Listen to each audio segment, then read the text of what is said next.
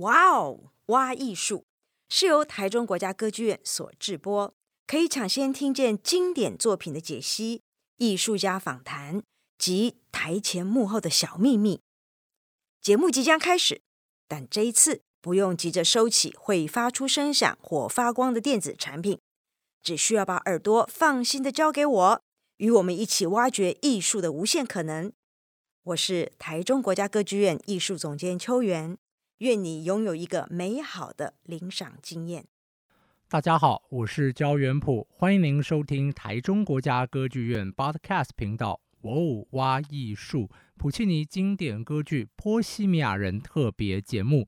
在这集节目，我们将来到歌剧的第二幕。那事实上，这个歌剧第二幕的整个演出时间大概会在二十五分钟以内，所以真的是一个非常精巧的场景。而在之前的节目，我也提到过，普契尼本来就非常喜欢写场景剧，甚至场景中的场景。在上一节目，我们听《波西米亚人》第一幕后半段，这个鲁道夫跟咪咪的相遇场景，我们说就是写得非常非常的经典。那么现在在这第二幕，整个时间大概就二十五分钟以内。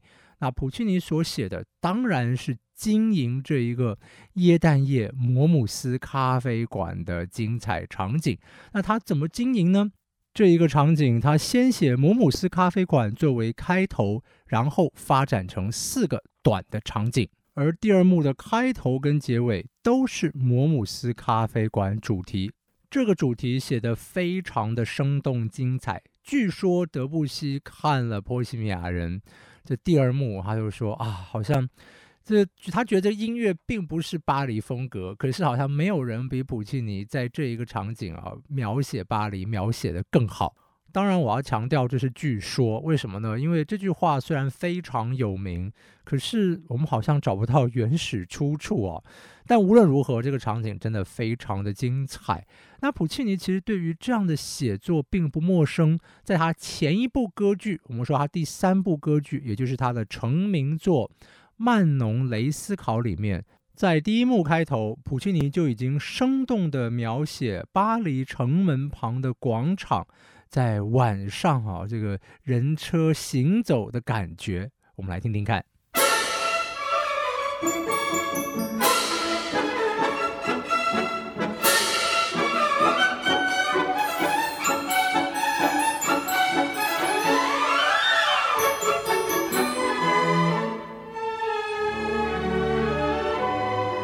这样的场景描绘已经非常传神了，而且也带有巴黎风韵，或者说是浪漫的感受。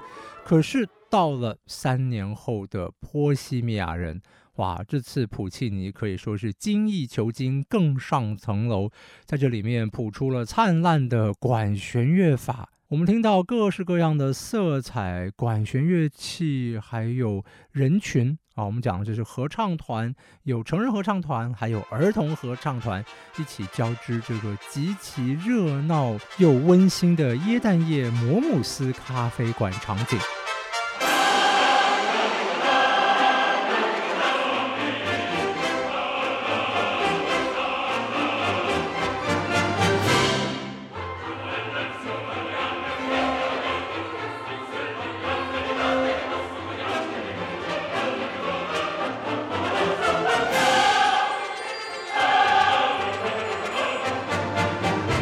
这个场景真的写得非常的了不起啊，展现了普契尼作为杰出作曲家的惊人能力。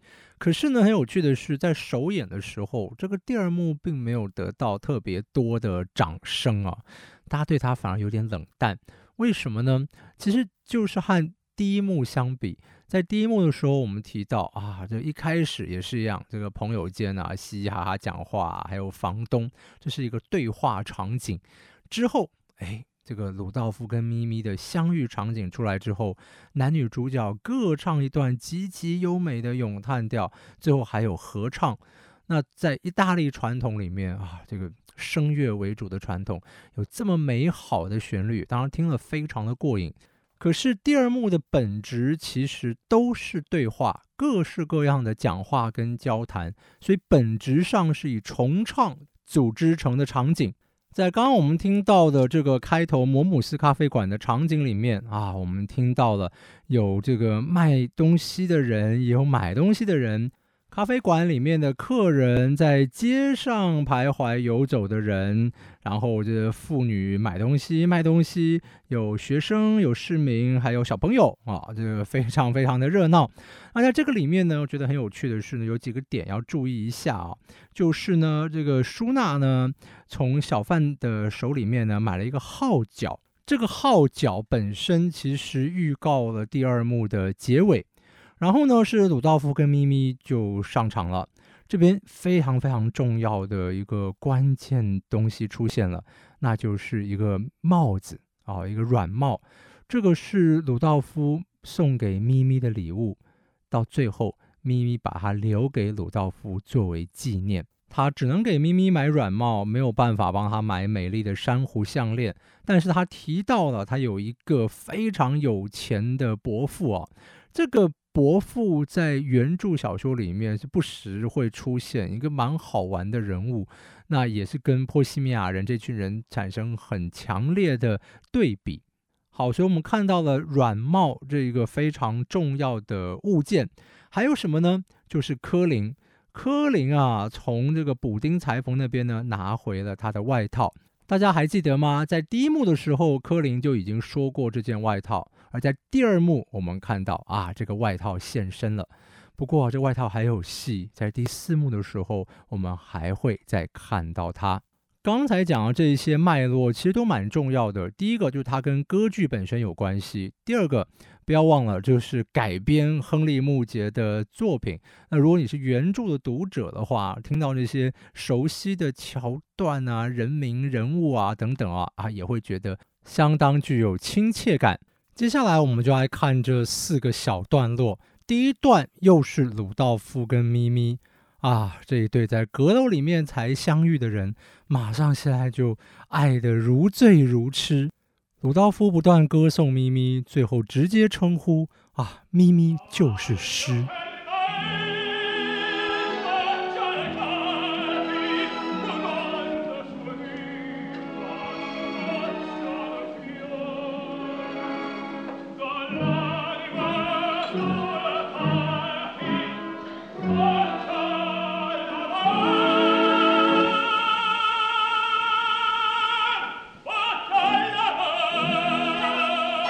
过呢，听这些波西米亚人的笑声，大家都想说：天哪，在阁楼里面电光石火中就找到了一个女朋友哈！他想说这个绝对不会是真心的。其实如果我们看的原来的小说原著的话，也会发现说这些人有各式各样的女朋友。当然啦，这是在小说里面，咪咪后来跟鲁道夫结了婚。所以是比较重要的角色，但是这些人的女伴其实来来去去，呵呵，反正很有趣就对了。所以其他人觉得说，哎呀，这个就是一场露水姻缘罢了吧？这个爱情对鲁道夫来讲，可能只是一种表情。只是啊，这么 cynical 的评语都出来了，那要怎么样过渡到下一个段落呢？普契尼非常的聪明，他用了儿童合唱团啊，就是儿童的这些角色。我觉得在比才卡门啊，这第一幕用了这个儿童这个来串场，用得太好之后啊，我们其实可以看到非常多的仿效。波西米亚人是一个例子，如果大家听柴可夫斯基的《黑桃皇后》的话，那又是另外一个例子。我们来听听看，普契尼在这一段是怎么写的。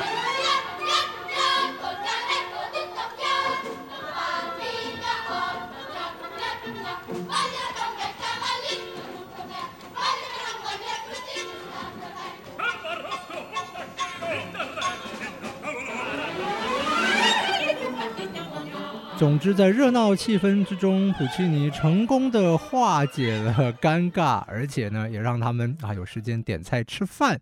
然后最后呢，是以这个童谣来结束这个四个小场景中的第一个。那第二个是什么呢？第二个其实只是一个两分钟左右的场景，这个场景是后来加的。为什么普契尼要加这一个场景呢？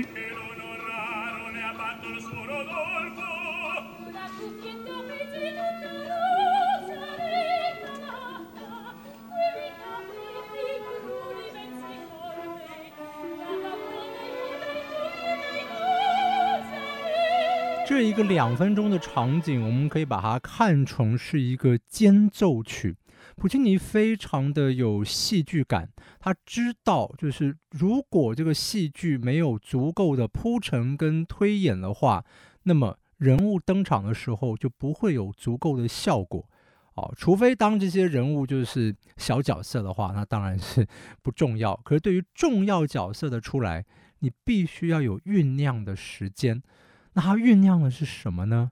它这一整段这两分钟，其实就是推迟。穆塞塔这歌剧第二女主角上场的时间，穆塞塔当然在里面是非常重要的角色，她的音乐性格还有人物性格都跟米密女主角是相当强烈的对比。当然，或许也可以说是一体两面啊，就是在原著小说里面，这些女士们都比较呀，都是波西米亚人，对于感情都比较随缘啦。啊，所以在普契尼的这个歌剧里面，他的米密是比较创造出一种，至少在歌剧里面出现的时候，啊，是那种浪漫情人的感觉。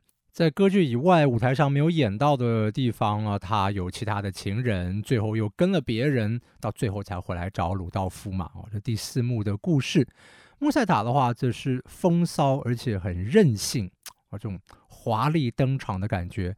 但是这两位女主角，我们说她的共同点就是心地其实都非常的善良。穆塞塔以前跟马切洛是一对，后来啊，反正这两个个性很强的人呢，是很难在一起。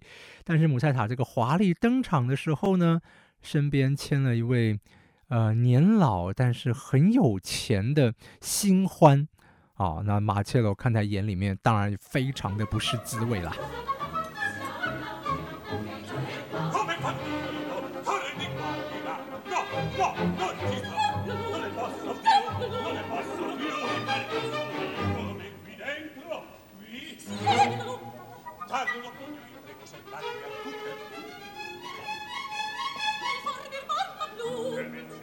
穆赛塔一出来就成为全场的焦点啊，而他年老但多金的情人呢，就被他耍得团团转啊，很有趣的一个场景。当然，这一段出场也是铺陈。不要忘了，我们这一个歌剧的第二幕，除了刚才我们听到鲁道夫歌颂咪咪那一段呢，好像在唱一个歌曲一样，其他虽然旋律都很好听，可是真的就像我一开始所说的，都是各式各样的对话。啊，你来我往啊，对话对话对话，重唱重唱重唱。但是呢，在这个穆塞塔出来之前，经过这一番铺陈之后呢，穆塞塔终于要唱这第二幕最著名的咏叹调。当我漫步街上，虽然是唱给大家听，但其实是唱给马雀老听。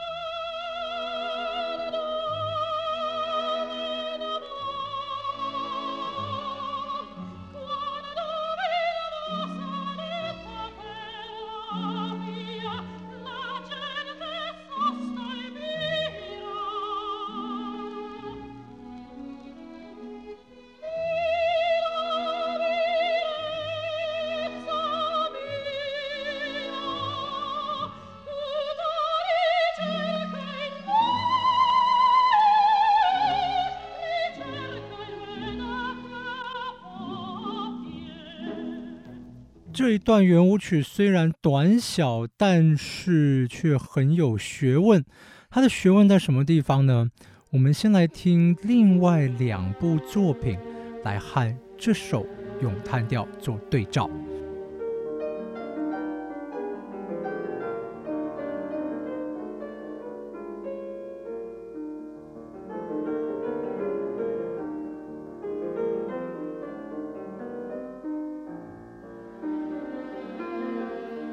这首我想不用多介绍了，鼎鼎大名的拉赫曼诺夫第二号钢琴协奏曲。接下来我们再听听看这一首。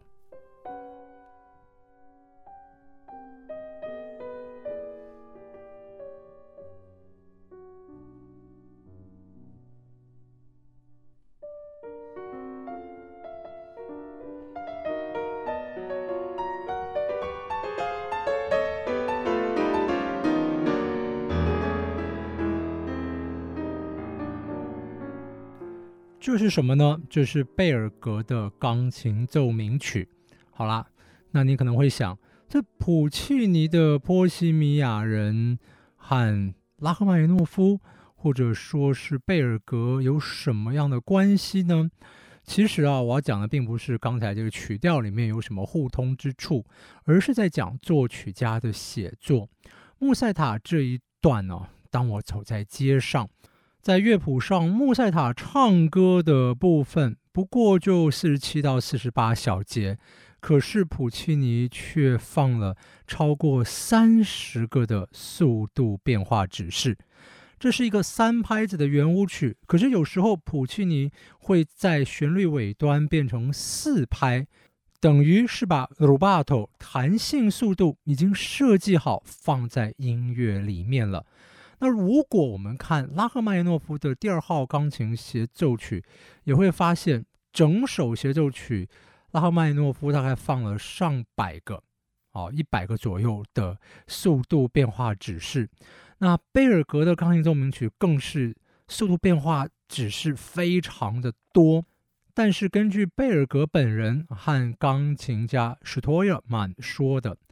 他说：“你该不会把这些速度指示都当真吧？哦，还是说他放这么多速度指示，其实只是希望演奏能够有自然的这种呼吸、自然的弹性速度。我们如果听拉赫曼诺夫自己演奏他的第二号钢琴协奏曲，也会发现作曲家本人并没有做这么多的速度变化，但是。”它可以用什么呢？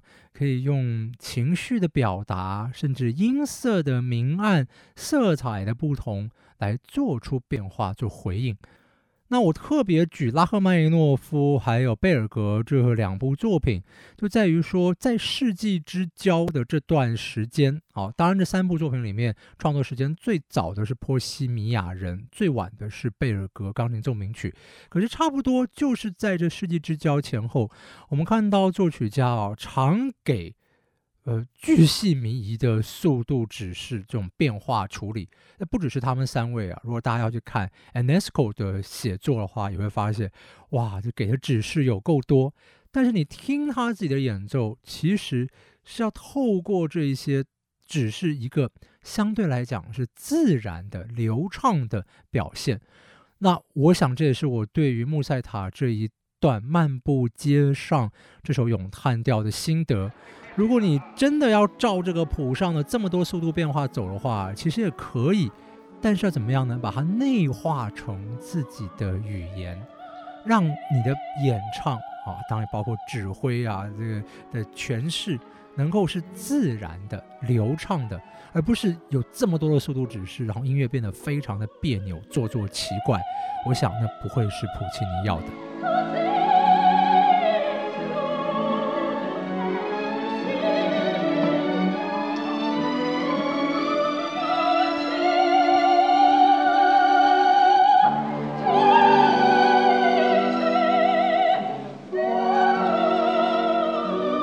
我刚刚提到，普契尼可能向比才的卡门学到了儿童场景的运用。那在这一段风情万种的咏叹调，他其实也向卡门致敬。我们说卡门登场的那一段爱情像只小鸟，非常重要的一点就是，它不是只有卡门在唱歌，而是其他人也要加入跟着唱，这代表卡门对于其他角色的影响力。而同样，在这一首圆舞曲，我们也看到穆塞塔真的是能挑动人心啊！当他唱歌的时候，所有人都要跟着有反应。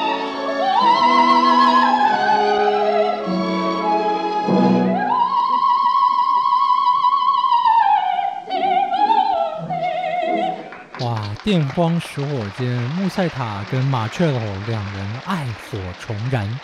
这时候穆塞塔说：“哎呀，这脚好像不太舒服啊。”于是呢，他这个新的甜爹嘛，啊，就马上带着鞋子啊，就要去这个修改。那就让穆塞塔跟马切洛有更多时间。所以最后呢，大家一哄而散，留下了一叠账单给他。第二幕就结束在这里。先是出现了召集士兵的号角声，还有军乐，然后儿童又再度出现了，最后回到了开头的摩姆斯咖啡馆主题。如果我们分析这里的调性的话，就会发现，哎，普契尼呢是用了陌生的调性啊，就跟先前来比，所以是一种不同的情绪，而且呢是有更多样缤纷，好像也有一点点就是在你意料之外，所谓不按牌理出牌的效果。